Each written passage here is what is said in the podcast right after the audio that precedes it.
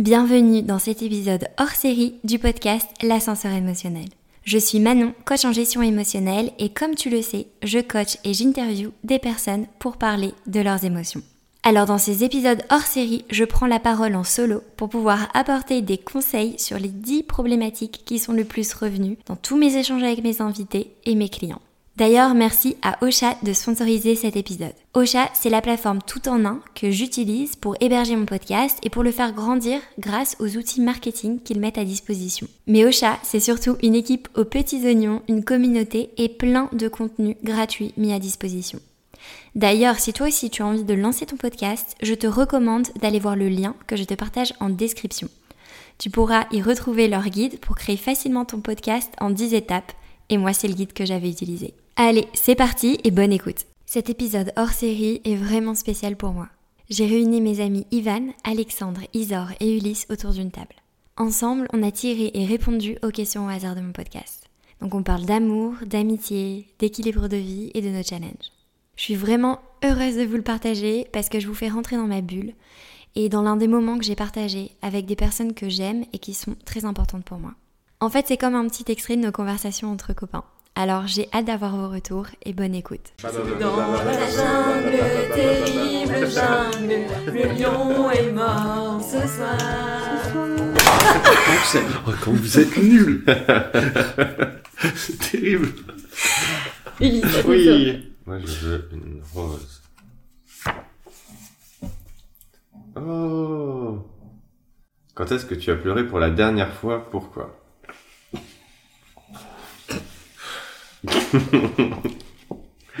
Moi je vais la mettre à Ivan.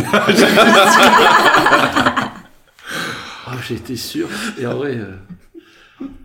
Wesh. Parce que Manon elle a pleuré euh, au dernier dessin animé qu'elle a vu, tu vois. Devant la voice kid. Waouh, c'est super dur. sensible. Ça remonte à. Je de pense longtemps, longtemps, vraiment pleurer. Euh... Ah non, j'en ai une un peu récente. C'était pas euh, des grosses larmes, mais euh, moi je suis très proche de mes amis. C'est quelque chose qui sont, c'est une valeur fondamentale pour moi. Et euh, tout récemment, il y a deux de mes très bons amis que vous deux vous connaissez, c'est Yunta et Léa qui sont partis au Canada. Et j'ai eu un petit coup de blues une soirée où je pensais à eux et euh, je leur ai écrit un message, voilà, où je disais bah chacun ce qu'ils représentaient pour moi dans ma vie, est-ce que j'allais perdre. Ils partent que pour un an, hein, c'est pas un gros drama. Ils partent un an au Canada. Mais juste, je me suis juste posé seul dans mon salon et, euh, et je leur ai écrit un message en mode euh, qu'est-ce qui représente les deux pour moi et quels impacts ils ont dans ma vie au quotidien? Qu'est-ce que ça va impacter pour moi? Donc très, c'est vraiment mon ressenti sur leur départ. J'étais très content qu'ils partent. C'est une super expérience, mais comment ça allait me toucher? Et donc je leur ai écrit un message et en l'écrivant, c'est vrai que j'avais des larmes aux yeux parce que je posais mes émotions à plat. Mm. Je suis un qui a plus de mal à les dire à l'oral. Donc je fais l'effort maintenant de bah, le faire à l'écrit. Parce qu'à l'écrit, j'ai plus de facilité de poser mes émotions. Et du coup, ce que je leur ai fait, je l'ai fait vraiment pour moi. Je pense que ça les a touchés aussi, mais je faisais vraiment pour ça pour moi, en mode, voilà, je suis très content de votre départ, mais voilà ce que vous représentez pour moi. Et donc oui, j'avais des petites larmes aux yeux, mais c'était des belles larmes. Moi, j'étais fier de moi et fier de, de poser ces émotions-là.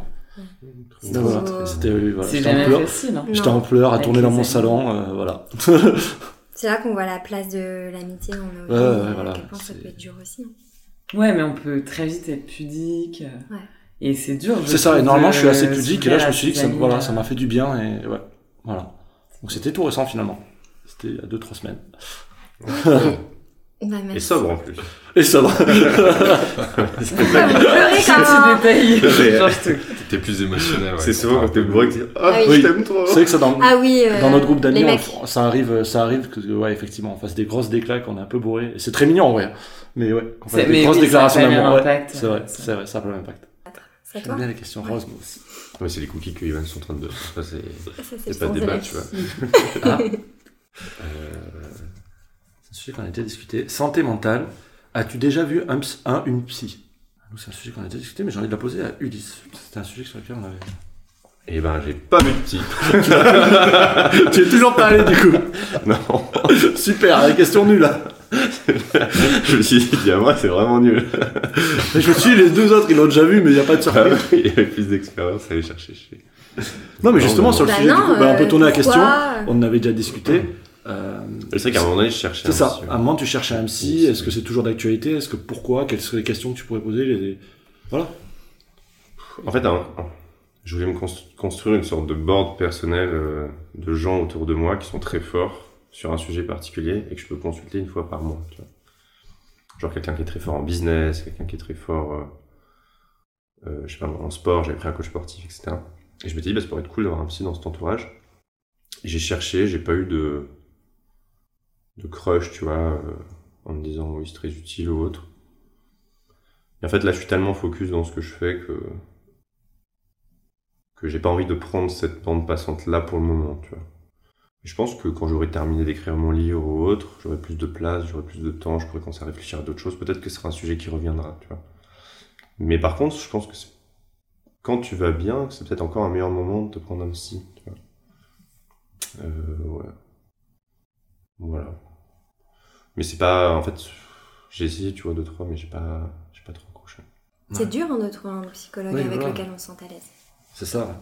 Ouais. Mais euh, ouais, peut-être vous, vous avez peut-être plus d'expérience là-dessus. euh, Bah, moi, j'en ai vu plusieurs et j'avais. Enfin, ça m'a pris. euh, C'était au quatrième essai que je me suis dit cette psy-là, euh, c'est bon, je me sens à l'aise, je me sens bien. Mais c'est très dur. Ok. Est-ce que tu partages des choses avec ta psy que tu partages pas avec tes amis, par exemple? Ouais. Parce que pour moi, c'est c'est trop bien d'avoir ces piliers de, de tes amis et tout, à qui tu peux confier plein de choses. Mais pour moi, la, la, la psy ou le coaching, c'est aussi un petit peu les trucs euh, peut-être inavouables que tu penses. Ou, euh, et même si tes amis sont là et ils vont pas te juger, des fois, tu te livres pas de la même façon en sachant que la personne, tu vas pas la recroiser, que tu vas pas la voir, qu'elle connaît pas les choses que les, les personnes de qui tu parles. Et puis aussi, la différence de tes amis, c'est que quand tu te fais accompagner par une psy ou un coach, elle a le background pour te poser les bonnes questions ou t'apporter Oui. les bons outils. Moi, c'est plus ça, Mhm. parce que tu vois, moi, je discute de tout et je pense que je suis quelqu'un de très euh, ouvert sur mes émotions. Mais j'ai toujours, j'ai toujours cette peur d'aller au psy en mode, mais qu'est-ce que je vais lui raconter de plus? Est-ce qu'il va pouvoir vraiment m'aider? Est-ce qu'est-ce qu'il va faire sortir quoi? Je suis quelqu'un qui sort naturellement de tout. Des fois, je m'en veux limite de trop sortir de choses, à l'inverse.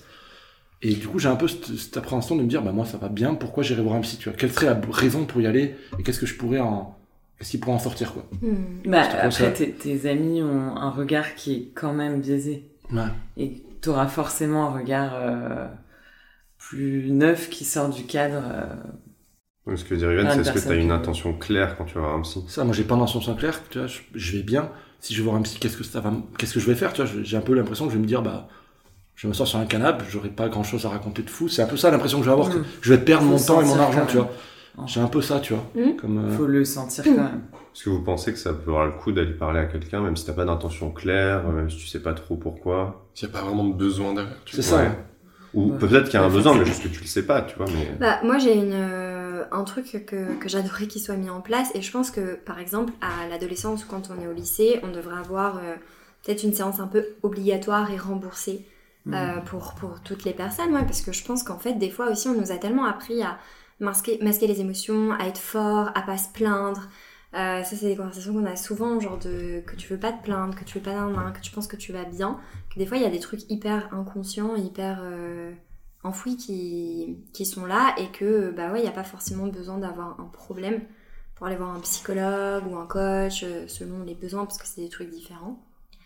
Et rien que, euh, je sais pas, anti- anticiper, euh, tu vois, dire, je, sais pas, je vais avoir plein de travail ou je me mets en couple, j'ai eu des ruptures, et ben qu'est-ce que j'ai appris de ces ruptures, qu'est-ce qui s'est passé, qu'est-ce que je veux changer dans mon comportement? Rien que ça, je trouve que de se faire accompagner sur ces sujets-là, tu peux changer des dynamiques ou tu peux pas le faire tout seul. je comprends. Ça- Ouais, et puis il y a toujours des sujets euh, qui sont pas euh, parfaitement en adéquation avec ce que tu aimerais avoir dans ta vie. Donc, euh, Ce qui est intéressant, c'est que dans la santé physique, euh, on, on encourage vachement les gens, quand ils vieillissent, même à faire des gros check-up, tu vois. Ah, t'as 30 ans, peut-être le moment de faire un vrai bilan sanguin, un vrai, tu vois. Est-ce que t'as trop de cholestérol ou autre Et en fait, on n'a jamais encouragé les gens à faire un check-up de la, de la santé mentale, tu vois. Ouais. Dire, bah, va voir quelqu'un, juste, et tu repasses peut-être un peu en, Ouais, pose ta vie à plat. ouais, euh, ta vie en, en perspective et tu regardes un peu si tout va bien, tu vois. Puis en fait, on ne donne pas d'outils, tu vois. Là où en grandissant, on te dit il faut faire du sport, il faut bien manger. T'as aucun outil qui t'est communiqué euh, à l'école ou même après pour prendre soin de ta santé mentale. Hmm. Si toi-même t'es pas éduqué à ce sujet, Que- ouais. tu, tu peux juste être dans le déni de tout ce qui existe et de tout ce qu'il est possible de faire, tu vois, en termes d'introspection, de, de discussion à avoir.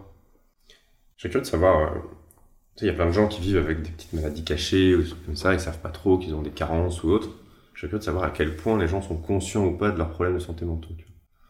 Ah, et, euh, et aussi des. Enfin, j'ai plus la stat en, en tête et j'ai pas envie de l'inventer, mais c'était euh, le nombre de maladies physiques qui en fait étaient euh, la conséquence euh, de stress ou d'anxiété Ah oui. et de quelque chose en fait Ouais, émotionnel sûr. non géré. En plus. mental. Et c'est énorme. Mm, mm. Enfin, même un rhume, un- quand t'as mal au ventre, Ah, quand t'as mal au dos. Les deux sont très liés. À l'inverse, tu vois, faire du sport, ça a toujours été prouvé que ça fait du bien à ta santé Mhm. mentale. Bah, à l'inverse, t'occuper Ouais. de ta santé mentale, ça résultera des problèmes. Même un mal de dos peut finir d'une santé. Voilà.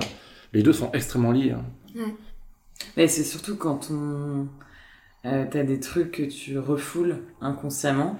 En fait, il y a un moment où ça va se manifester Oui. euh, par le, le physique, quoi. Le- le- L'esprit passe par un objet. Et Mais le, ouais, et le problème de ça, c'est que je trouve que il y a beaucoup de, vu qu'il y a beaucoup de tabous autour de tout ça, que la preuve la plus évidente, c'est le burn-out. Où du jour au lendemain, il y a des gens qui s'effondrent, ils ont de l'eczéma, ils perdent leurs cheveux, machin. Et là, c'est tellement euh, que tu peux pas le cacher, que c'est tellement évident que tu es obligé de te. Bah, de, de, de voir qu'effectivement ça vient de, de stress et de choses comme ça. C'est plein de petits trucs qu'on accumule en fait. Mais, je- mais tu vois, je pense qu'il y a beaucoup de gens qui sont pas à l'étape du burn-out, mais juste un peu avant, et qui s'en rendent pas forcément compte, tu vois. Euh, Moi j'appelle ça la petite boule noire. C'est, euh, T'es pas euh, dépressif, ou enfin tu, tu vois, t'es pas en burn-out, t'es juste. T'es pas, tu vois, t'es pas ouf quoi. Mm. T'es pas heureux, t'es pas malheureux, tu te laisses porter par le courant de la vie, sans chercher à accomplir quoi que ce soit, tu te demandes ce que tu fous là. Et t'as cette petite boule noire qui te suit partout, tu vois. Ou alors tu, tu te noies dans le boulot pour en fait avoir euh, t'occuper, Mhm. mais finalement euh, le but derrière c'est euh, de fuir tes problèmes. quoi. Ouais. Plein. Et, ouais. et tu peux te noyer pour euh, Oublier. ouais. Je sais que j'avais cette, enfin, cette métaphore, elle, elle était très visuelle pour moi parce que c'était, je l'avais matérialisée comme ça il y a, en 2020, enfin, de, quand j'ai pris mon job à Paris, après le crash de ma startup. Euh, j'étais- tu vois, ça y est quoi, j'avais réussi entre guillemets, euh, j'avais un bon job, j'habitais dans le marais, j'étais bien payé, j'avais 30 paires de chaussures. Et en fait, euh, j'avais cette petite boule noire qui me suivait partout. Alors que je renvoyais une image de mec euh, serein, qui était, tu vois, ça y est quoi, j'étais bien en place et tout. Parce que j'avais que 25 ans, quoi. Et en fait, j'ai. Cette boule noire a grandi, grandi, elle a pris de plus en plus de place, tu vois. C'est-à-dire que, tu vois, là, on a une interaction, donc euh, on est concentré sur ce que disent les autres, etc. Donc je pensais pas forcément. Mais dès qu'après, j'allais sortir, si j'étais pas sur mon téléphone, si je me douchais aussi. Mm. Dès que j'avais un moment de creux dans ma journée, paf, je la Mm. visualisais, elle était là, tu vois. Et elle était l'incarnation de toutes les choses un peu sombres de ma vie, tu vois. Pas des trucs très graves, mais juste des trucs chiants, tu vois. Et Mm. genre, dès que t'as un moment de pause, tu penses à quelque chose de négatif Ouais, bah ça, c'est un. insupportable, tu vois. Et j'ai fait plein de tests, enfin j'ai testé plein de choses pour l'enlever. Et j'en ai parlé avec des gens, ils m'ont dit putain, moi aussi j'ai cette petite boule noire, etc. Donc de la visualisation positive, de la méditation, lire des livres de développement personnel, ça a rien marché.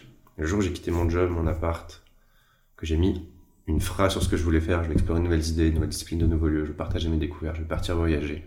Le jour où j'ai quitté mon job, le matin où j'ai désactivé mon réveil et où ça y est, j'étais plus dans la Startup Nation, je vais partir relever 100 challenges à travers le monde, la petite boule noire a disparu, elle est jamais revenue. C'était il y a 3 ans, tu vois. Et mon analyse aujourd'hui, c'est que euh, la méditation, la visualisation positive, etc., c'est bien si tu veux traiter des symptômes, tu vois. Mais tu vas pas attaquer la... un mal-être à la racine, tu vois. Oui, ouais, c'est après, c'est un... systémique pour moi. Enfin, C'est comme un pansement quoi. Ouais, c'est ça. Tu mets un pansement, bah tu tu règles pas le problème. non, mais tu peux déjà, quand même, avec euh, l'introspection, prendre soin de ta santé mentale, tu peux quand même commencer à avancer sans que tu aies le problème à la racine, tu vois. Et déjà, se poser les questions, euh, l'introspection, la méditation, visualiser, ça, ça t'aide déjà à enlever un petit peu du, bah, du brouillard, tu vois, au final. euh. Moi, ça a été un outil déjà pour trouver ma voie aussi. C'est ça, c'est que ça a euh, été toutes les étapes aussi le problème à la racine, t'es pas obligé de le connaître. Donc ces outils te permettent Ouais. de le trouver pour ensuite le résoudre. Tu vois. Peut-être, ouais. Oui. Mais c'est vraiment du jour au lendemain. Ouais. Du jour au lendemain, pouf, disparu, j'y pensais plus du tout. Trois ans, j'ai pas repensé une fois. Quoi. Si, quand j'ai commencé à réécrire dessus, on me dit, putain, c'est vrai, il y avait ça. Mm. Et euh, c'est incroyable. Pas trop bien. Bon bah, à voir du coup après euh, ton livre. Bah ouais, peut-être moi, ça m'a, ça m'a, j'y pensais plus là, tu vois. Ça m'a réchauffé là. Bah, merci Ulysse. C'est à qui de tirer les cartes?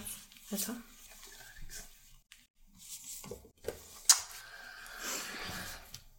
Isor. Tristesse. Qu'est-ce qui te vient en tête? Jean. Genre, Voilà, les jokes. Merde, private joke. est-ce qu'on explique Jean? Euh, Non, je mettrai privé joke. Ouais. ça va être trop long sinon. grave. Euh, tristesse, qu'est-ce qui me vient en tête? Le...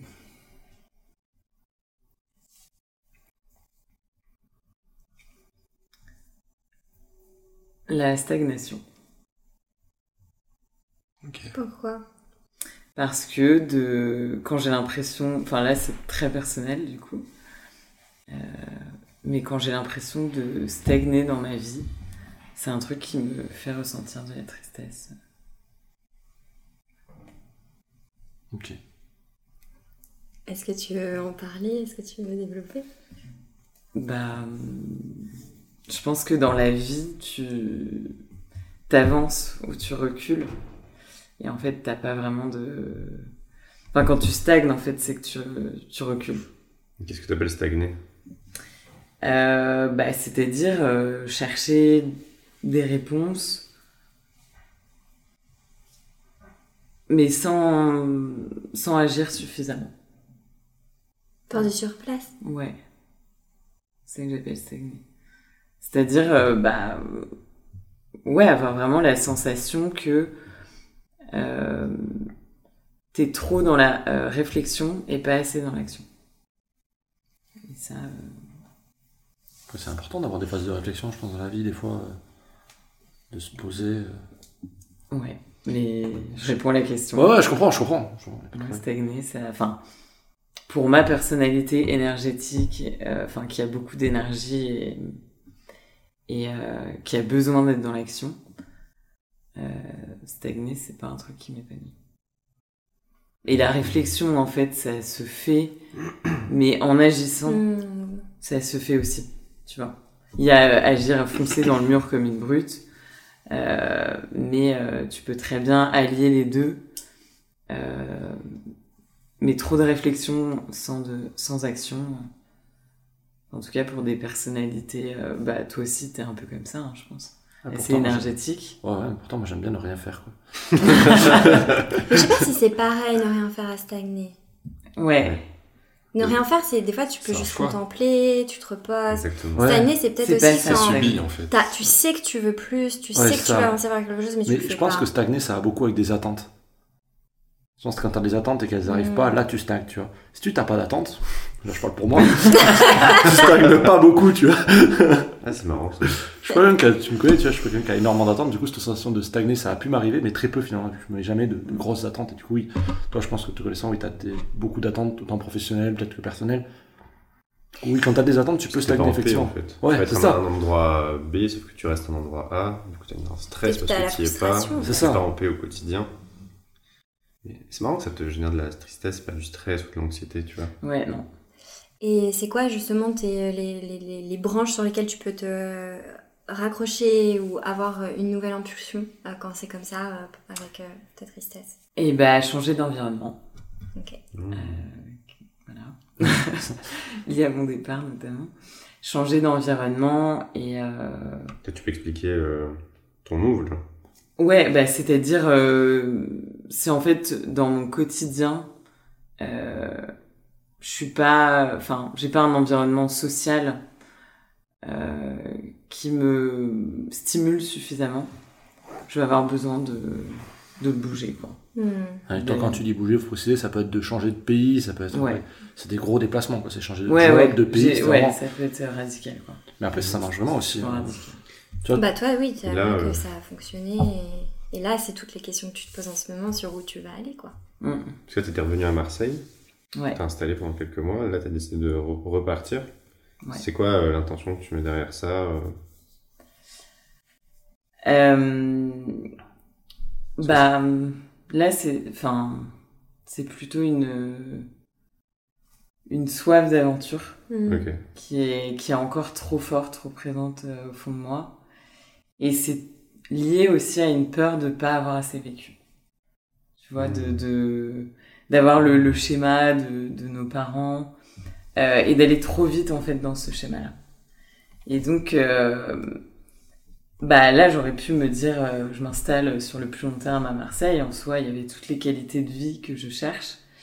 Mais euh, déjà, en, en termes de vie sociale, j'avais pas des gens qui me stimulaient suffisamment. Euh, même si j'étais très bien avec ces personnes. Et, euh, ouais, et aussi, bah, l'autre partie, c'est vraiment le côté. euh, bah, ce que j'ai envie de vivre en termes d'aventure et de. de, de connaître des cadres différents qui me font grandir à chaque fois. Et bah, j'ai envie de le vivre. euh, Enfin, je j'ai pas fini cette quête-là dans ma vie. Mm. Le C'est vrai qu'on en avait parlé dans mon épisode de podcast qu'on avait fait ensemble, ce, ce truc de la nouveauté, de ressortir ta zone de confort, de recréer des nouvelles relations, bah qui t'anime de ouf quoi. Mm. Ah, Après, il faut faire attention à pas tomber dans le la dopamine. Euh, et je sais que je suis, enfin, je peux très vite tomber là-dedans, de dire c'est excitant, c'est nouveau, mais au final, qu'est-ce que je construis? Euh, Mais cette phase-là, pour le coup, euh, je suis plus dedans. J'ai envie de quelque chose de plus stable, Mm. mais encore lié euh, au voyage. Ouais. Je sens, enfin, je pense que tu sens quand t'as encore des choses à vivre et qu'il y a un moment, euh, même si là j'étais dans mon petit confort, et que j'étais très bien, euh, bah, faut écouter cette petite voix, quoi. Trop hâte euh, de voir la destination que tu vas choisir. J'ai une petite intuition euh, Ouais. par rapport à, à ton choix. C'est, euh, il y a le fameux discours de Steve Jobs où il explique euh, le fameux connect the dots. Il dit au début, euh, tu vas collecter les points, tu vas partir un peu dans toutes les directions, etc. Et après, tu vas chercher à connecter les points. Et tout va devenir évident, et ton business va, tu vas trouver ton modèle économique, par exemple, tu vas trouver là où tu veux vivre, etc. Et du coup, moi, je pense qu'on passe notre vie à osciller entre des phases de convergence et de divergence, tu vois. Mm, mm. Et ce que j'ai l'impression, parce que l'année dernière, on était déjà à Bali ensemble, c'est que l'année dernière, c'était un peu la fin d'une période de divergence. Tu cherchais vraiment un projet clair, etc. Tu voulais te réancrer et tout ça. Et en allant à Marseille, je pense que tu as voulu chercher à converger, tu vois. Mm, mm. Et à mon avis, tu peut-être pas convergé vers ce qui te correspondait. Et du coup, tu as eu envie de repartir dans une phase de divergence. Parce que là, tu, tu partiras à l'aventure, tu sais pas où tu vas aller et tout ça. Donc en fait, tu veux recollecter plus de points.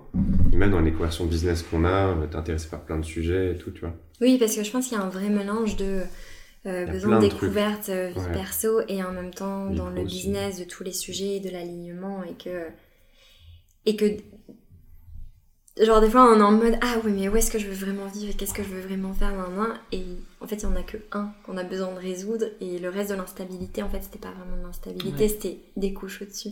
Mm, mm.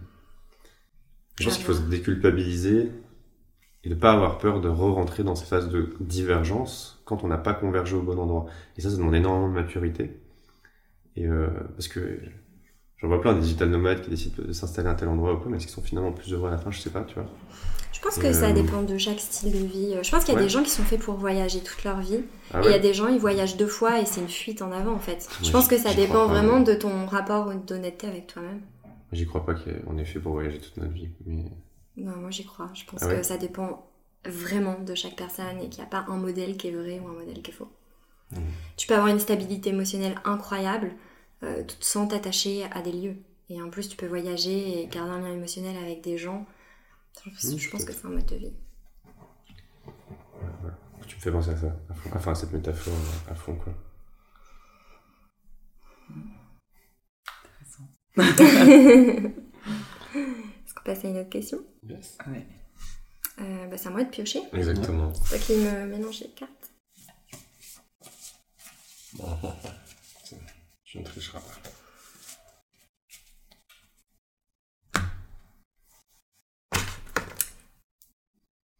Ah. Bon, je te la passe, c'est le jeu. quel événement si t'as, si, bon, quel événement de ton enfance ont façonné qui tu es aujourd'hui? Quelle avec un S ou pas? Oui. Quels événements ont façonné mon enfance? Non, de ton enfance ont façonné qui tu es aujourd'hui. Waouh. Tu peux en dire un. Oh, hein. mais là, il faut, faut 10 minutes de réflexion, quoi. Petite disserte là sur ta vie.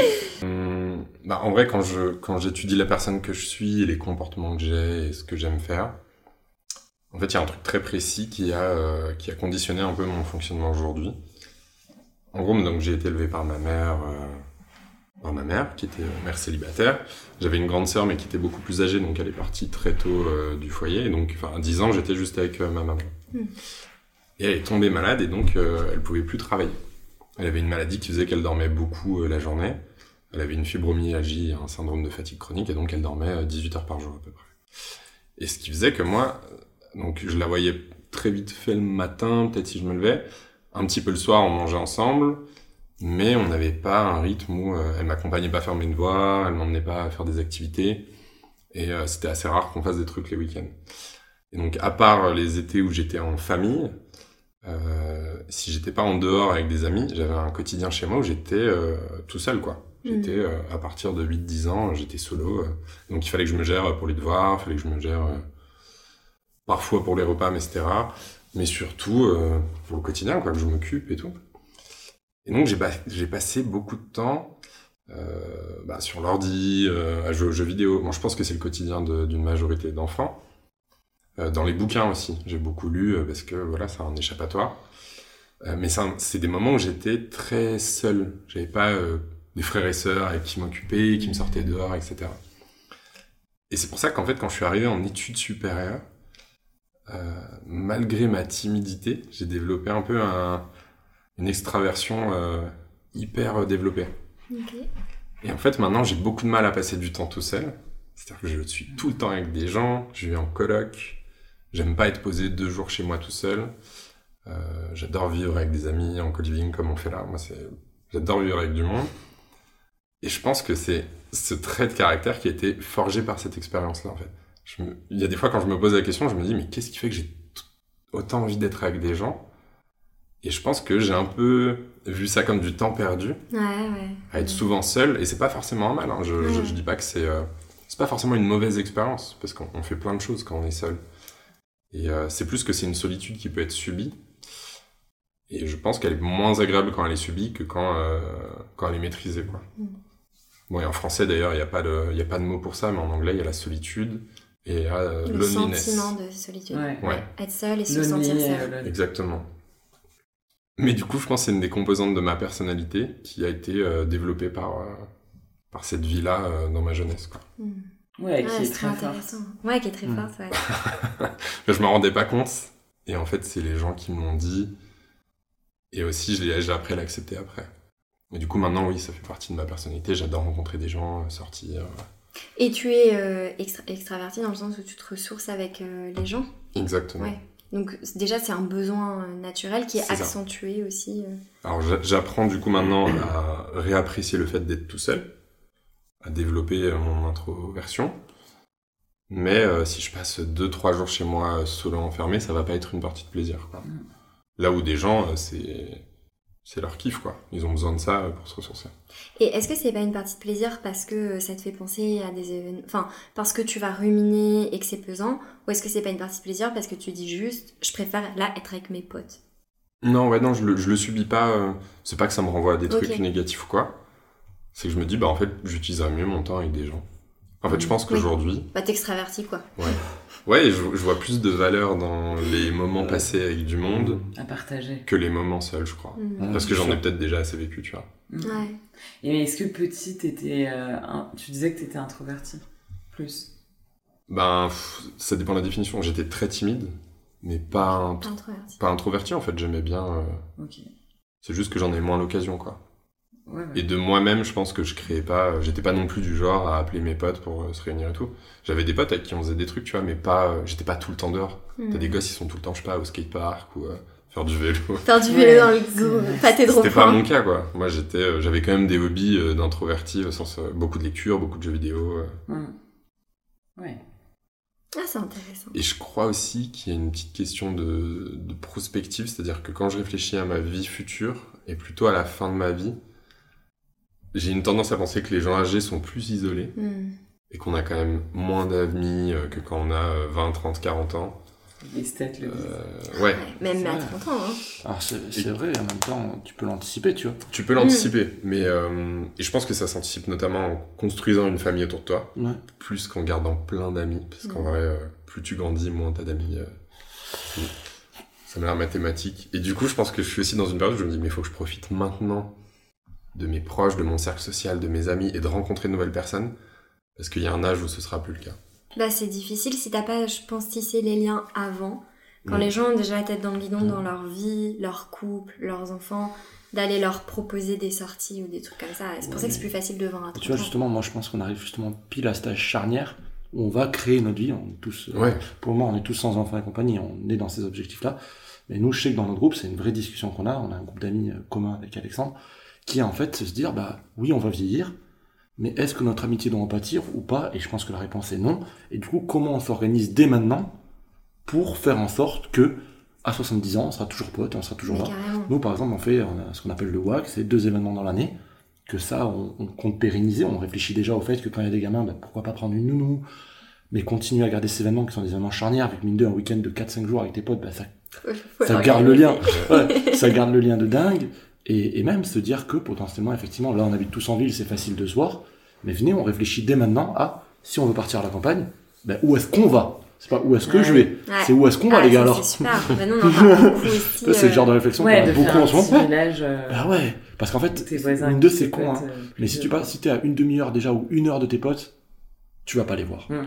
Prendre la voiture pour faire une heure de route pour une soirée, c'est fatigant, t'as le quotidien, t'as les enfants, tu le feras jamais. C'est pas spontané. C'est pas spontané. Si tu vis à côté, t'as rien qui t'empêche. Moi, mes parents m'ont beaucoup éduqué comme ça. Mes, mes oncles, c'est pas mes vrais oncles, c'est les meilleurs amis de mes parents. Ma famille, c'est les amis de mes parents.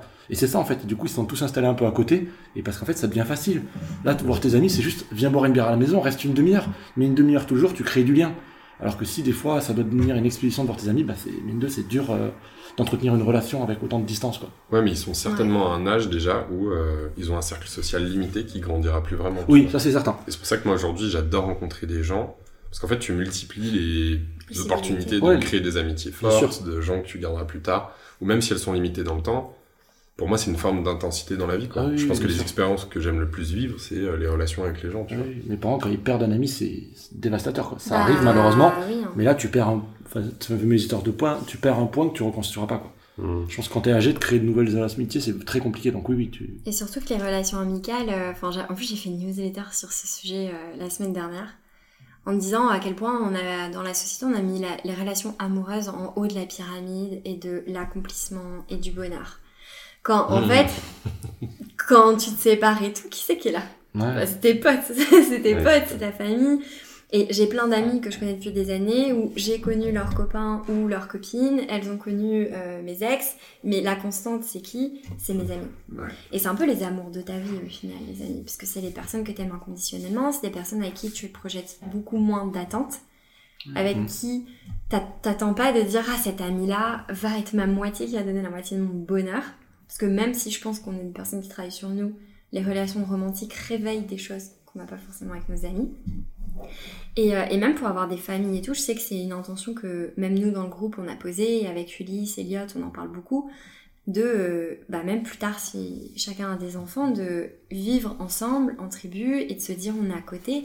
Parce que même pour élever, en fait, avant, les gens n'étaient pas autant isolés de euh, deux personnes. Ouais. Avant, ils élevaient tout le monde en tribu, en famille et tout, et on a complètement cassé ça. On va je pense faire que ça rend malheureux. de avec. Et ce projet village, il est très sérieux. Hein. Bah ouais, je Ouais. pense que... Moi, j'investis en Charente-Maritime, c'est un mini-village, ça commence par là. Hein. Ouais, c'est clair. Même le fait que cette année on est beaucoup plus euh, tous voyagé ensemble, euh, Mm. qu'on s'est rejoints dans des endroits.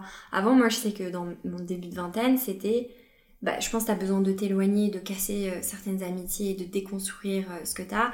Et je, je- je voulais vraiment tout le temps voyager toute seule et tout.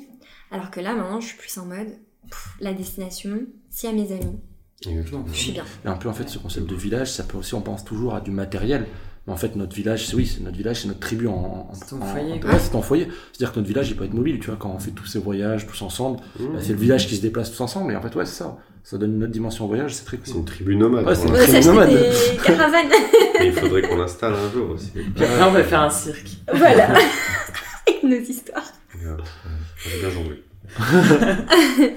Non, mais c'est intéressant ce que tu disais sur euh, la vingtaine, c'est que à ce moment-là, tu été sûrement aussi dans une phase de ta vie tu avais besoin de te prouver à toi-même, Mhm. euh, parce que je l'ai lu aussi un peu. euh, je suis capable de me débrouiller. euh, aussi en tant que femme, tu vois, je suis capable, je dépends de personne. Et en fait, tu as besoin. Enfin, je pense que c'est important de d'abord se forger cette image Oui. et cette confiance en toi pour pas être dépendant justement euh, affectueusement de tes potes. Il y a des gens Ouais. comme ça, hein. Et je trouve que notre ça, âge. euh, ça sort de, de la vie aussi un petit peu par défaut. Si tu restes, enfin, moi c'est comme ça que je le voyais, de euh, si je fais les mêmes choix pour rester avec mes potes et tout, bah ça a été un peu par défaut parce que, ah, on nous a dit qu'il fallait faire des études, on nous a dit qu'il fallait faire un master, on m'a dit qu'il fallait que je trouve un CDI. Et en fait, je me disais, mais tous mes potes vont dans ces chemins-là et je sais que si je reste encore dans ce quotidien avec eux, même si je les aime, je sais que ce sera pas bon pour moi en tant que, tu vois, ta singularité, ta personnalité. Et t'as forcément besoin d'avoir une coupure. Après, d'y revenir, je pense que c'est une question de bah, d'équilibre, quoi. Ouais, et puis c'est tu t'es trouvé quoi. Ouais. T'as fait le taf, donc euh, maintenant que tu sais euh, euh, qui tu es, ce que tu veux, euh, bah, les amis qui sont encore là, c'est les bons, et les autres, ciao. Fais le tri naturel aussi. hein. Bah, C'était une bonne question. Encore une fois, ce podcast, dis donc. C'est une perle. Euh, Isa.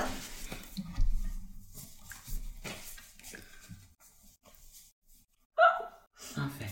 Ah non, c'est un bleu. Il a un code couleur ou? Ouais, mais vous le saurez pas. Euh... Manon, quelle est ta définition du bonheur? Ah, yes Ouais, un peu de chez- Pourquoi? Parce qu'elle est technique celle-là. Ouais. Euh, Moi, mon mot-clé qui me vient de bonheur, c'est paix intérieure. Me sentir en paix. C'est ça le bonheur. C'est pas euh, l'euphorie, euh, euh, c'est pas la joie, c'est pas sauter partout, c'est me sentir en paix. C'est-à-dire me sentir de même si je fais rien, je vais me sentir heureuse si je me sens en paix avec mes décisions, avec les personnes qui m'entourent, avec l'endroit où je suis. Et si je me sens autant, et c'est ça qui est pas forcément facile, autant alignée de moi-même que composée avec euh, les personnes que j'aime. Donc le bonheur pour moi c'est la paix intérieure. Et c'est en me sentant en paix qu'après je pourrais me sentir heureuse parce que j'aurai l'énergie et l'espace nécessaire de vivre des jolis moments, de créer des nouveaux souvenirs.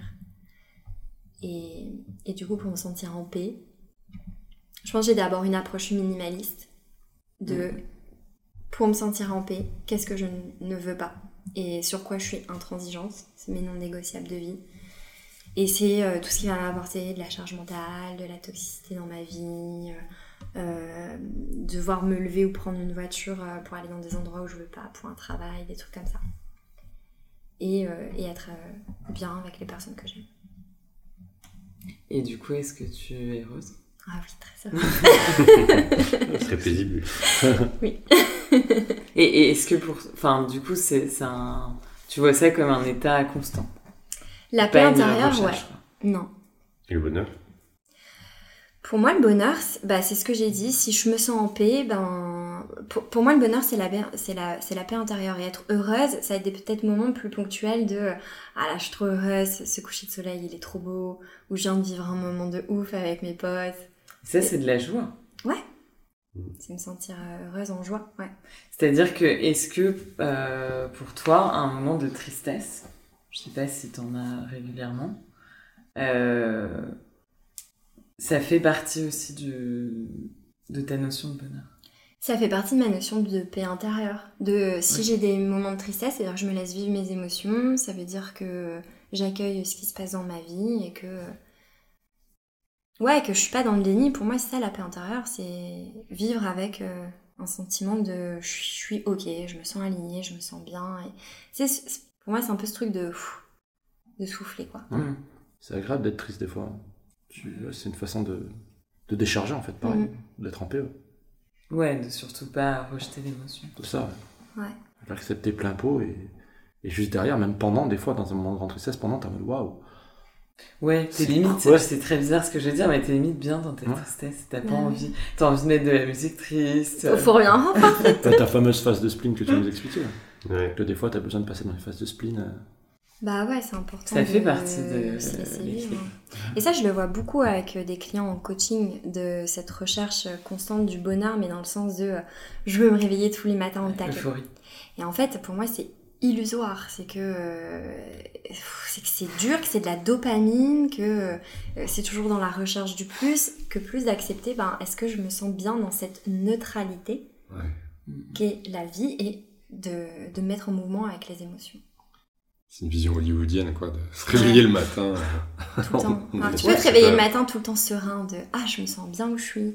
Ah, je me sens alignée avec un. Ça, c'est atteignable. Ça, tu peux. Ouais, alors que je me sens excitée, nan, nan. oui, ça arrive, et c'est très cool d'avoir des moments comme ça, mais tu sais très bien que dans le temps, euh, il y a bien un moment où ça retombe, en fait. Comme la drogue. C'est. Bah oui. très une vision cocaïne, ce que vous racontez de toute façon. Oui, se réveiller avec le grand sourire et tout. euh, c'est Ah, je vais devoir mettre contenu explicite à cause de vous.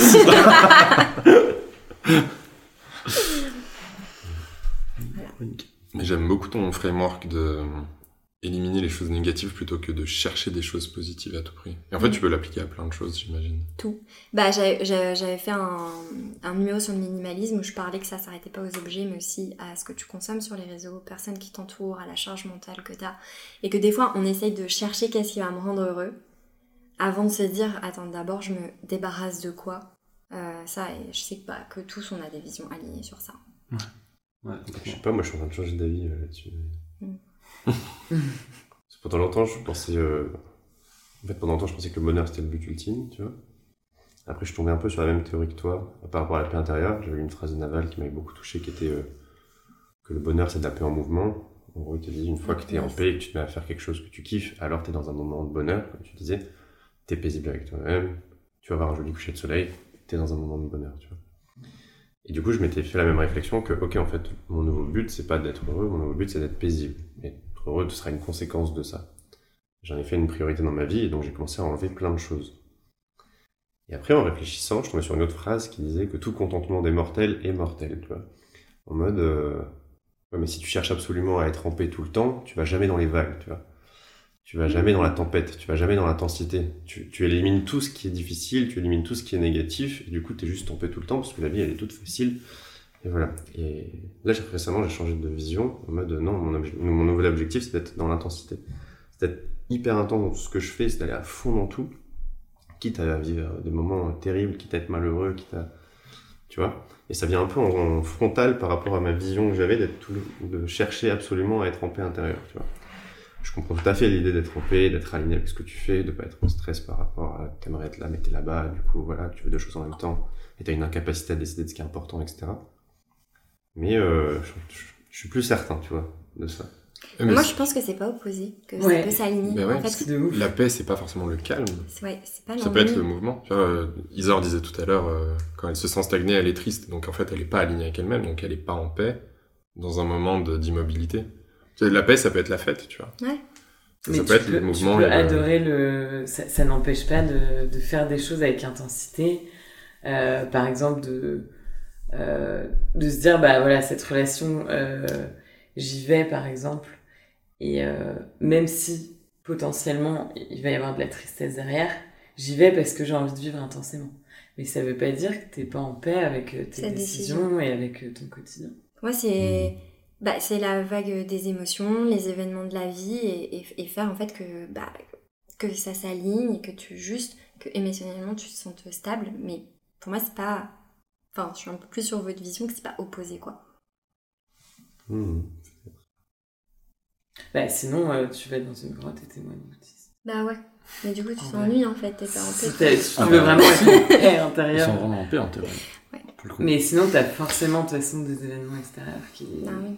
qui vont déroger à ça. Et justement, plus t'as t'as atteint ce level de paix, plus euh, t'as les, les armes pour, euh, pour vivre des choses intenses. Et pour moi, ça va même Sans plus que ça t'amoche, quoi. c'est que tu sais si t'es en paix que tu peux te mettre en danger et tu te sentiras assez solide. C'est ça aussi pour moi, c'est ce, ce côté de tu peux te donner une démission, tu peux aller à l'autre bout du monde, tu peux nan nan, mais même si c'est euh, un truc qui est considéré un peu comme se mettre en danger, je suis ok, je me sens en paix, je me sens que j'ai les épaules pour ça, tu vois. Ouais, ouais, peut-être. Mais la, la paix, ça se. C'est très opposé à la guerre, quoi. En fait, si t'es tout le temps en paix, tu pars jamais en guerre. Et la question, c'est est-ce qu'il y a des moments où c'est pas euh, bon de partir en guerre contre des choses, tu vois Contre des idées reçues, contre des choses que t'as au fond de toi, contre des trucs que tu veux prouver. Je, je sais pas, moi, j'ai pas la réponse. Je suis juste en train de changer d'avis en ce moment là-dessus. Ouais. Bah, C'est intéressant. Je pense que d'ici qu'on aura 80 ans, on aura beaucoup changé d'avis sur plein de choses. Oui, oui, C'est oui. clair. Ou même Non, mais grave. euh, quelques jours. D'ici quand on se retrouvera Je la suis, prochaine enfin, fois. je suis hyper aligné avec ce que tu dis, hein, en tout cas. Si je rajoutais une autre brique de Ouais. réflexion. Des réflexions de ton Non, mais qui est intéressant. Ouais. Bah ouais. De rajouter du chaos, c'est intéressant aussi. des fois. Ouais. Du coup, Le On a projet chaos. Ouais, j'aime bien. Il s'appelait Robert le Frost. faire une liste de choix. c'est à Lise de c'est. Tiens. Ouais, c'est à moi. Oh J'ai une légendaire. C'est vrai. Euh, Quelle est la chose la plus folle que tu n'aies jamais faite? Isa. J'ai parlé, moi. Ouais. Euh, la chose la plus folle. que- Ah, j'aime bien que t'aies cette question. Super dur. la plus folle que je n'ai jamais faite. Euh... Non, mais tu sais. Ah, tu penses à un truc Ah,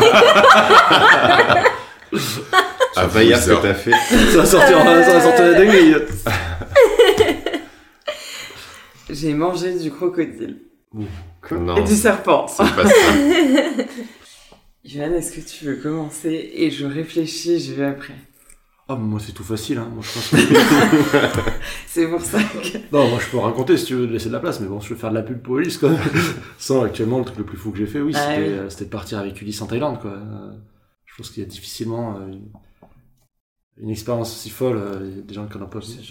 Pour les gens qui, qui écoutent, peut-être tu peux Ouais. faire la différence Ouais. entre partir en Thaïlande. Ouais, ça, en fait, le Et- contexte, c'est ça. Le contexte, c'est que bah, Ulysse, pote de très longue date, on est en soirée un peu bourré. Et il me dit mon prochain challenge, c'est euh, je pars un mois en Thaïlande pour faire un combat pro. euh, donc entraînement ultra intensif, sport très très violent. Et on a un mois pour monter sur le ring. Et moi, je lui dis bah, tu sais quoi, je suis fan de sport, un peu bourré, je te suis. Et le lendemain, je me réveille, je dis c'est bon, on y va. Et on y est allé. Et c'était, oui, c'était un moment de ouf. euh, c'était et aucun regret quoi. Et là, c'était partir à la tête baissée parce que moi, je suis pas un grand courageux, je suis pas. euh, D'habitude, c'est pas moi de faire ça, quoi. Et là, ça l'a été. Et puis, j'ai découvert, tu vois, ma nouvelle passion. Maintenant, je continue la boxe. Je me suis fait des vrais. Bon, Ulysse et moi, on était déjà très potes, mais ça a renforcé notre amitié. Et, c'était... Ouais. et on s'est fait des vrais, des vrais amis là-bas. Et ouais, une vraie passion et une vraie découverte, quoi. C'est une petite famille, même. là. Ouais, c'est une petite famille, quoi. Et, beau. euh, et ça m'a donné, ouais, bah, ouais, en fait, c'était ça qui est ouf, c'est que déjà, c'est là où j'étais très fier, c'est que non seulement c'est une expérience dingue, mais en plus c'est une expérience dingue qui te fait découvrir beaucoup sur toi et sur ce que tu veux devenir, tu vois. Moi, ça m'a ouvert des projets, alors ça pourrait être mon projet un prochain fou, mais, mais de continuer à vivre ce genre de choses, quoi. Parce que là, quand on parle d'intensité, là, je pense que j'ai jamais été aussi intense dans tout, quoi. Je pouvais pleurer pour un cookie, je pouvais, enfin, j'étais- intense dans toutes mes décisions, dans tout, quoi. Et, et ça a été des moments fous que je pourrais me souvenir, mais c'est sur toute ma vie. Quand on me parle, bah, évidemment, ça me définit parce que c'est le truc le plus fou que j'ai fait. Donc, quand on te parle, c'est un des premiers trucs que tu sors. Enfin, c'est vraiment. J'encourage tout le monde à avoir un truc de dingue qui, qui l'a en tête comme ça parce que ça te définit vraiment, quoi. Derrière, tu, ouais, ça devient une part de toi, quoi. Ça devient un héritage que tu as, cette vidéo qu'on a tournée avec Ulysse. Bah, bien sûr, que si j'ai des gamins, je vais, je flexer, tu vois. Je vais dire alors. alors, gamin, tu fais le malin, tiens. Va en Thaïlande, tu vas voir. tu vois, ça devient une- un, un événement marquant, tu vois. En termes, voilà, sur beaucoup de choses, ça m'a changé en termes de confiance, en termes de tout. Et du coup, euh, ouais, bien sûr, j'encourage tout le monde à vivre ce genre de truc un peu fou, tu vois. Dire, En plus, t'as prou- enfin, ça, ça prouve que tout le monde peut le faire. tu vois. Ouais, ouais, je partais de zéro, j'étais. euh, on ne partait de rien. Enfin, c'est- Ça, ça paraît vraiment fou pour tous les gens à qui j'en ai parlé, tous les gens qui ont vu le Ouais. documentaire, etc. En fait, euh, tout le monde peut juste aller là-bas, ou même pas là-bas, tu vois, mais ça, ouais, faire s'entraîner choses. 5 heures par jour, en fait, ton corps il s'adapte. Et après, euh, Monter sur ligne, de toute façon, t'as pas le choix, façon, monter sur ring, ça demande un peu de courage, mais une fois que tu y Ouais. es, y es. Et après, euh, et ben, au pire, qu'est-ce qui t'arrive? C'est quoi le pire scénario? Bah, Tu te prends un KO round 1, C'est ça. et ben, tu l'auras fait, tu vois. Voilà. T'as une cicatrice, bah c'est super, ça fait un gros souvenir. C'est ça ma prochaine étape. Moi j'y retourne en- en janvier j'ai un peu Ouais. ce, Ah ce, fan- voilà, ce fantasme secret de me prendre une énorme balade sur les sur l'arcade et, et me dire c'est L'avoir à vie. euh, C'est- Regarde, c'est- miraculeux. La première fois, Ivan, il veut vraiment se faire péter la gueule. Il dit, ah, c'était. C'était trop facile, faut y retourner. Non, t'as pas dit. Je suis sûr que tu nous as raconté des choses qui Non, mais vous pouvez être sûr qu'elles vont toutes arriver euh, dès que le podcast sera fini. je le sais, ça va, débou- ça va débouler, je vais me dire Ah, il y a ça, il y a ça, il y a ça. Mais, euh, mais là, non. Oh, bah, si ça vient pas, ça vient pas. Et hier soir, ça t'inspire pas Oh putain Pas. J'adore comment hier soir c'est un tabou. Quoi. On peut dire qu'on ne prononce pas le mot. Ah, Mais encore du contenu explicite. On a foutu le contenu. Ça, ça sera coupé au montage. Je peux me faire ban. Avec Jean. Non, c'est pas vrai, hein, parce que en vrai, c'est pas vrai, c'est pas vrai. Pour tous ceux qui écoutent, quand même. Ça quitte Thierry. C'est à moi. Bref. Oh. Ah, je sais pas du tout à qui l'a posé. Quelle rupture t'a fait le plus de mal? Qu'est-ce que tu en retiens? Waouh. Là, c'est compliqué. Euh, je la poserais bien à. De toute façon, c'est un de vous deux. Moi, je pense à Manon ou Alex. on n'a pas beaucoup entendu maintenant. C'est vrai qu'on n'a pas beaucoup entendu maintenant. Ah putain. Allez, mets-toi à poil sur ton podcast. La rupture qui m'a fait le plus de mal. Bah en vrai, euh, c'était ma rupture avec euh, mon ex. euh, j'ai eu deux longues enfin j'ai eu deux relations euh, de couple. Une avec euh, mon ex que j'avais rencontré euh, aux îles Canaries et après euh, avec une autre personne. Et c'était ma première rupture qui m'a fait plus de mal.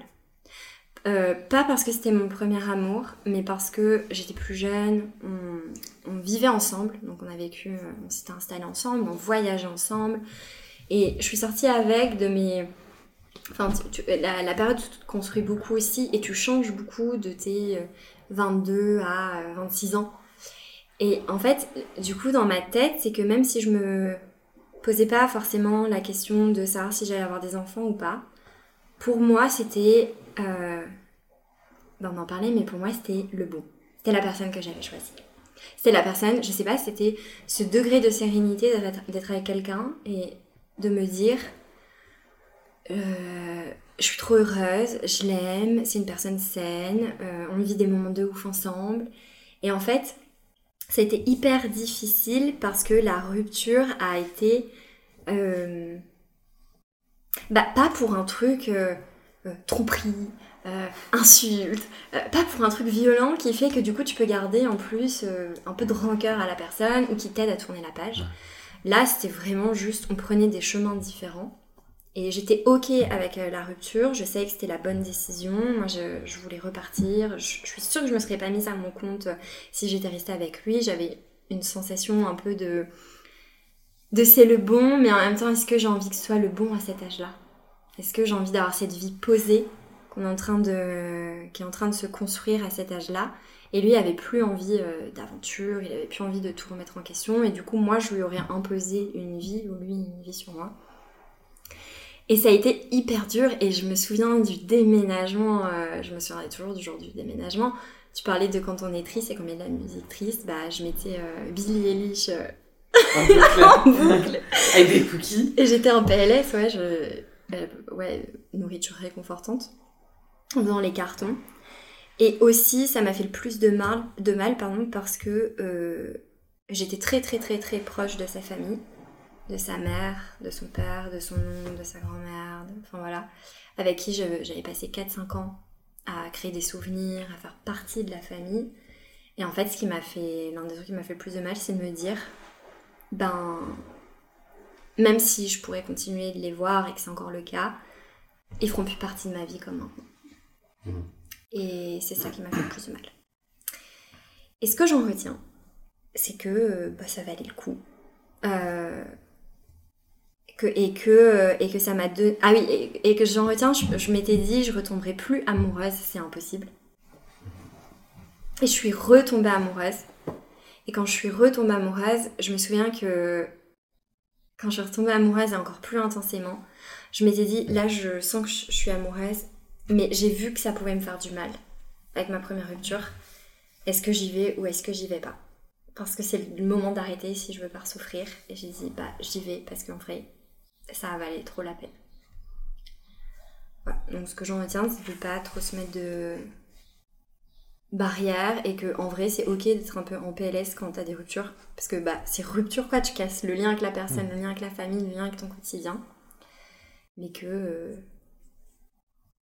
mais que c'est des très jolis souvenirs avec une très belle personne Tu réalises qu'après, il va t'appeler. Là. là, la sortie il comprend pas le français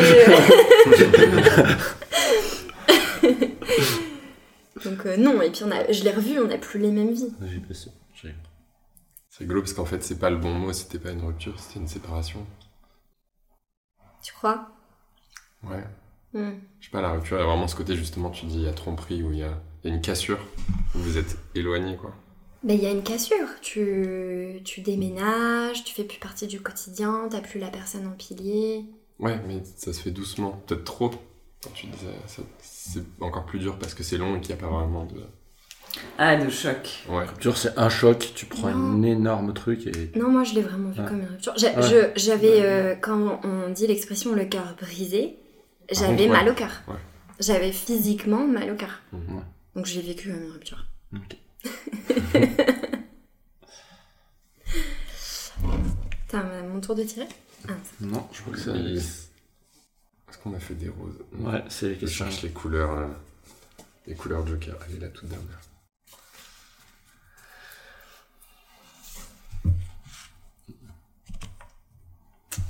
C'est intéressant ça. Ivan. Ah. Qu'aimerais-tu qu'on dise de toi quand tu seras mort? Question d'Emmanuel. Pourquoi vous avez que des questions bien Tu la poses à Ivan? Ouais. Elle est là? Bien. Eh ben Jean il nous a donné la date. C'est horrible. Euh... Non, Tu vas avoir que des commentaires. Qui est Qui est Jean Qui est Jean non, en fait, je suis quelqu'un d'assez simple. Je veux juste. euh, je- Bizarrement, j'accorde beaucoup d'importance du regard des autres, mais à ce moment-là, je pense que les seules personnes vers qui j'aurais de l'intérêt et ce que j'ai envie qu'on dise, c'est que j'ai été bah, mes valeurs pillées, c'est-à-dire un ami euh, jusqu'au bout. Tu vois, je pense que j'ai. J'aurais beaucoup d'importance pour que mes amis soient là en mode bah, j'ai été ultra heureux d'être ami avec lui. euh, pareil pour ma famille, enfin.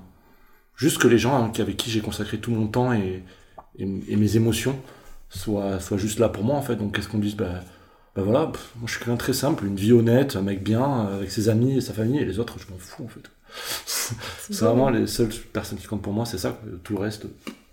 Je m'en fous d'accomplir des choses incroyables. Je pense que je suis pas quelqu'un de. J'ai toujours dit, hein, suis pas quelqu'un de très ambitieux dans la vie. Non, je veux juste avoir une vie simple et, et mon bonheur à moi, c'est voilà, c'est mon entourage, c'est ces beaux moments comme ça. Du coup, je veux juste ça, ouais. Juste avoir une famille qui, qui soit fière de moi et des amis qui soient en mode, bah ouais, c'est un chic type. Je pas besoin de plus. Je- Bah, c'est déjà énorme. Hein. Je Ouais, pense ouais. pas que plein de gens. euh, Je sais pas. Ouais, mais je, vis le- je pense que je vis un peu dans le reflet de ceux que j'aime, donc, euh, donc voilà. Trop C'est beau. Ouais, carrément. C'est beau. Ouais. C'est une réponse euh, qui te correspond, quoi. d'épitaphe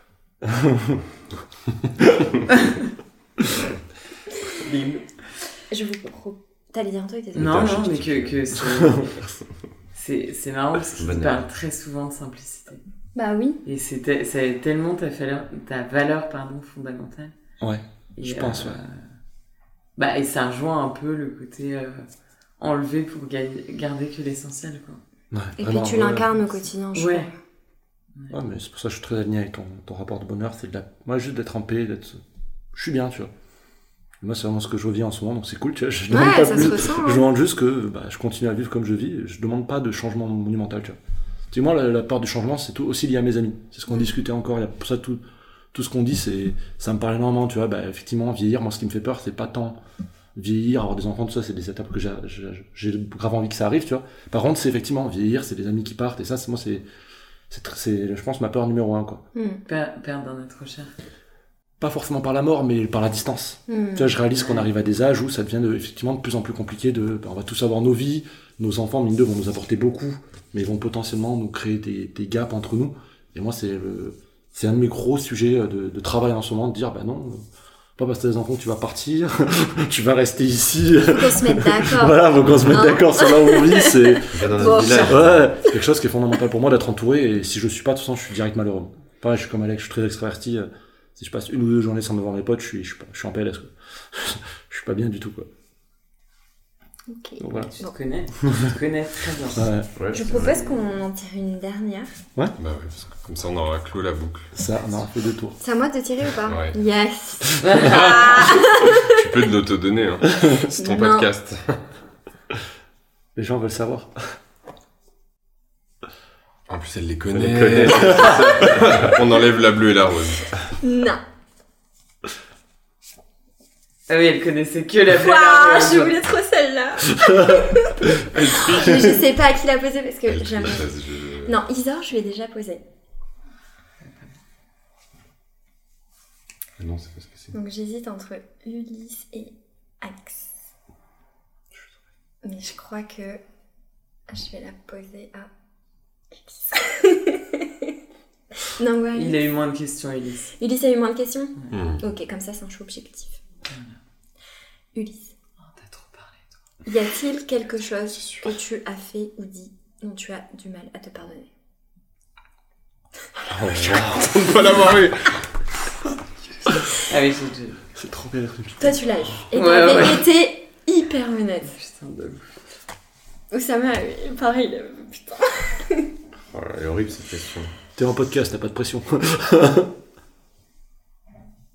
Parce que j'ai dit ou fait que j'ai du mal à me pardonner. Ouais. Ouais. Tu vois, j'ai des dur. petits événements, j'ai des petits trucs où je me dis, tiens, là, j'ai pas été au top, ça, euh, j'aurais dû euh, agir comme ça, ça, j'aurais dû dire un tel, tu vois. Euh, par exemple, mon grand-père est mort, j'ai pas, euh, à mon sens, pris vraiment suffisamment de temps pour aller lui parler, tu vois. Tu me dis me voir, il avait un peu perdu la boule, on se le repassait dans la famille, on me tient, occupe-toi dans 5 minutes. Hmm. Bon, après, il est parti, bah, ah, Maintenant, trop tard, tu vois. Il a pas documenté sa vie, bon, bah, je saurai jamais. Euh, du coup, non, je sais passer un peu plus de temps avec ma grand-mère, tu vois. Mais, euh, est-ce que je me tu vois, c'est pas non plus quelque chose où je me dis, bon, bah, en fait, j'étais jeune, je comprenais pas, donc je me pardonne, tu vois. Euh, et un peu tous les événements négatifs, euh, des choses que je regrette, je me les pardonne en rationalisant un peu le contexte, le cadre de référence, etc.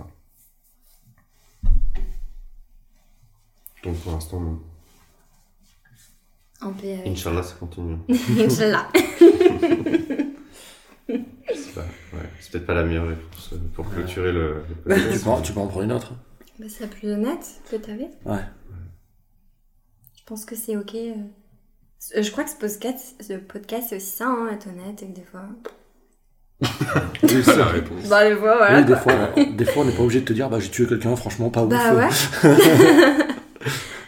Mais je sais pas, ouais. ça- Mais ça, j'arrive, enfin, j'arrive plutôt bien à remettre dans le contexte les choses et à me dire, bah, ok, euh, c'était pas fou, mais euh, par rapport à là où j'en étais dans ma vie, j'ai fait de mon mieux, en fait, tu vois. Tu as trouvé Ouais, j'ai trouvé. Vas-y. Vas-y. La- Alors, quelle est la plus. Envoie-nous une dinguerie pour terminer. Non, Quelle est la, chose la plus folle que que tu aies t'aies faite Non, c'est pas. euh, Excellent, t'es J'avais pas capté que t'étais revenu à la conversation de tout à l'heure. Non, mais Une ça petite heure de réflexion de- c'est bizarre, la réponse. Euh, non, c'est pas un truc genre euh, soit en parachute, un truc comme ça. C'est plus une décision de vie euh, qui pour moi est la chose la plus. Alors c'est peut-être pas folle du coup, mais courageuse. C'est simplement et bah je pense que ça va concerner beaucoup de gens, mais c'est de bah de dire non à la vie classique euh, qui était toute tracée, tout simplement et de, de faire euh, de continuer à se battre pour faire les choix que tu as envie de faire et pas ce que les autres attendent de toi. Bah, ouais, c'est ouf. Je crois qu'on peut Allez, allez. On, re- on retente un clap ou pas là? Le clap le plus éclaté du monde. Bien, on- je fais une conclusion sur la vie intentionnelle, La vie intentionnelle, ouais. Non, mais parce que je pensais à. J'essayais de penser à un truc un peu foufou. Et en vrai, il y en a eu plein, tu vois, mais c'est pas. En fait, à l'échelle de ma vie, euh, c'est ça où. où je suis le plus fière, quoi. Hmm. Ouais. Bah, c'est c'est trop beau. c'est un point qui a fait tourner Ça change tout, t'as en fait. C'est fou aussi dans les yeux des autres. Bah Ouais. Mais Parce tellement. que quitter euh, tout, partir voyager, construire Mm. son business, enfin, c'est Entre un saut en parachute et euh, donner ta dème, un sans parachute ça coûte 300 balles, tout le monde peut le faire, tu vois. Ouais. Ouais. Tu roules dans un avion, euh, t'as un mec derrière toi, euh, c'est Genre, pas dur, tu vois. Ça fait de- peur, mais déjà t'as un filet de sécurité. De claquer ta dème, euh, T'as plus rien, quoi. Ouais, et puis de, de continuer en fait.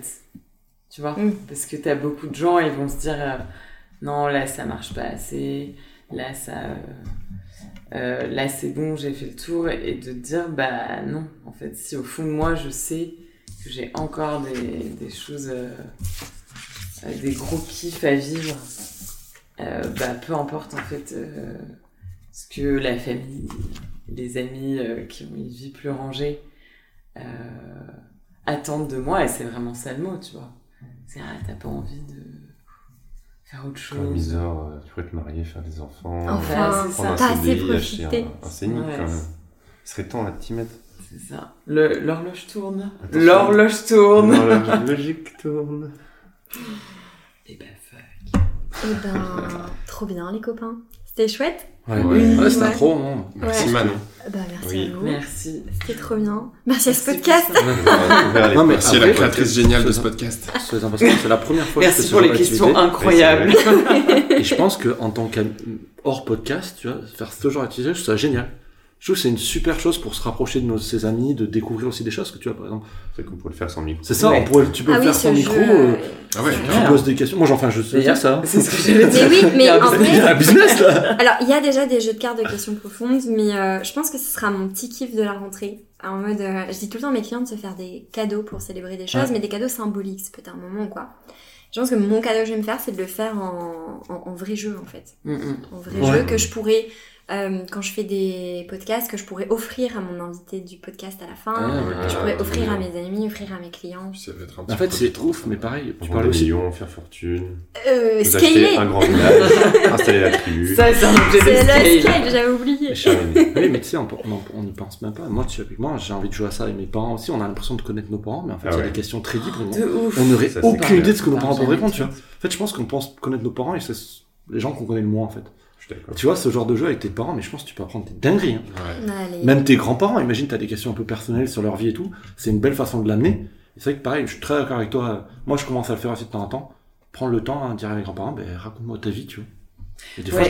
mais- Ouais, trop des fois, tu te dis, vois. ben, ouais. Mm. Et surtout les grands-parents, euh, enfin, je, je sais pas les vôtres, mais moi, ils sont ultra pudiques. C'est-à-dire qu'à leur époque, on parlait de rien. Ouais. Genre, sentiment, c'est no way, quoi. Mmh. Tu parlais pas d'émotions, tu, euh, c'était que paraître et, euh, et du coup, euh, c'est trop intéressant de, Ouais. Je trouve d'évoquer ce genre de sujet avant qu'il Il y a des vraies émotions, t'es, t'es bien, tu passes un bon moment, moi je trouve. hein. Bon, pour moi, c'est une activité, ouais, c'est fun. Oui, dans un sens de fun, mais en tout cas apaisant, et je trouve que c'est super sympa à faire avec ses amis. hein. Mm. Bah, C'est écoutez, vraiment un hâte truc, euh, de partager le jeu. Alors, je Ouais, je, vais faire, je, je vais faire commercial pour le jeu, veux. C'est promotionnel, on a pas compris. call to action à la fin, call to action, je- En fait, je t'ai pas dit les prêts, le lien Amazon. c'est pas- Achète du coaching, achète de l'information, achète mon Pousse. Follow me on Instagram. Bon, bah, merci les copains. Ouais, Bah, Trop ouais, bien, c'était merci. trop cool. Clap de Merci. fin. Clap de fin. Oh, non, Les cookies Les cookies Allez, j'y Ouais. vais, je vais Alors, bosser. attendez, j'aimerais Bah oui. Ah oui. On est Attendez, tous bougez pas, là. bougez pas, bougez pas. Mais dans le canapé en mode euh, Fred Mais après, avec ça aussi. Le selfie, le selfie. Ah, mais je suis pas du tout là. Oui, pas vous. Non, C'est bien ce que je pensais, il y a Enzo qu'on entend faire des plongeons Ouais, depuis oui. tout à l'heure dans la musique. Allez. Ah oui, le selfie. Le selfie. J'ai une bonne. Je me souviens par podcast, mais j'ai pas bougé là. Mon téléphone. On fait. On fait. Attendez, bougez pas. Ouais.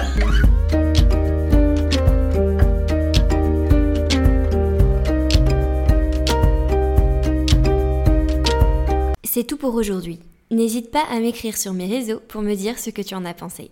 Et si cet épisode te plaît, tu peux le partager en me taguant ou lui laisser 5 étoiles. Merci et je te retrouve au prochain épisode.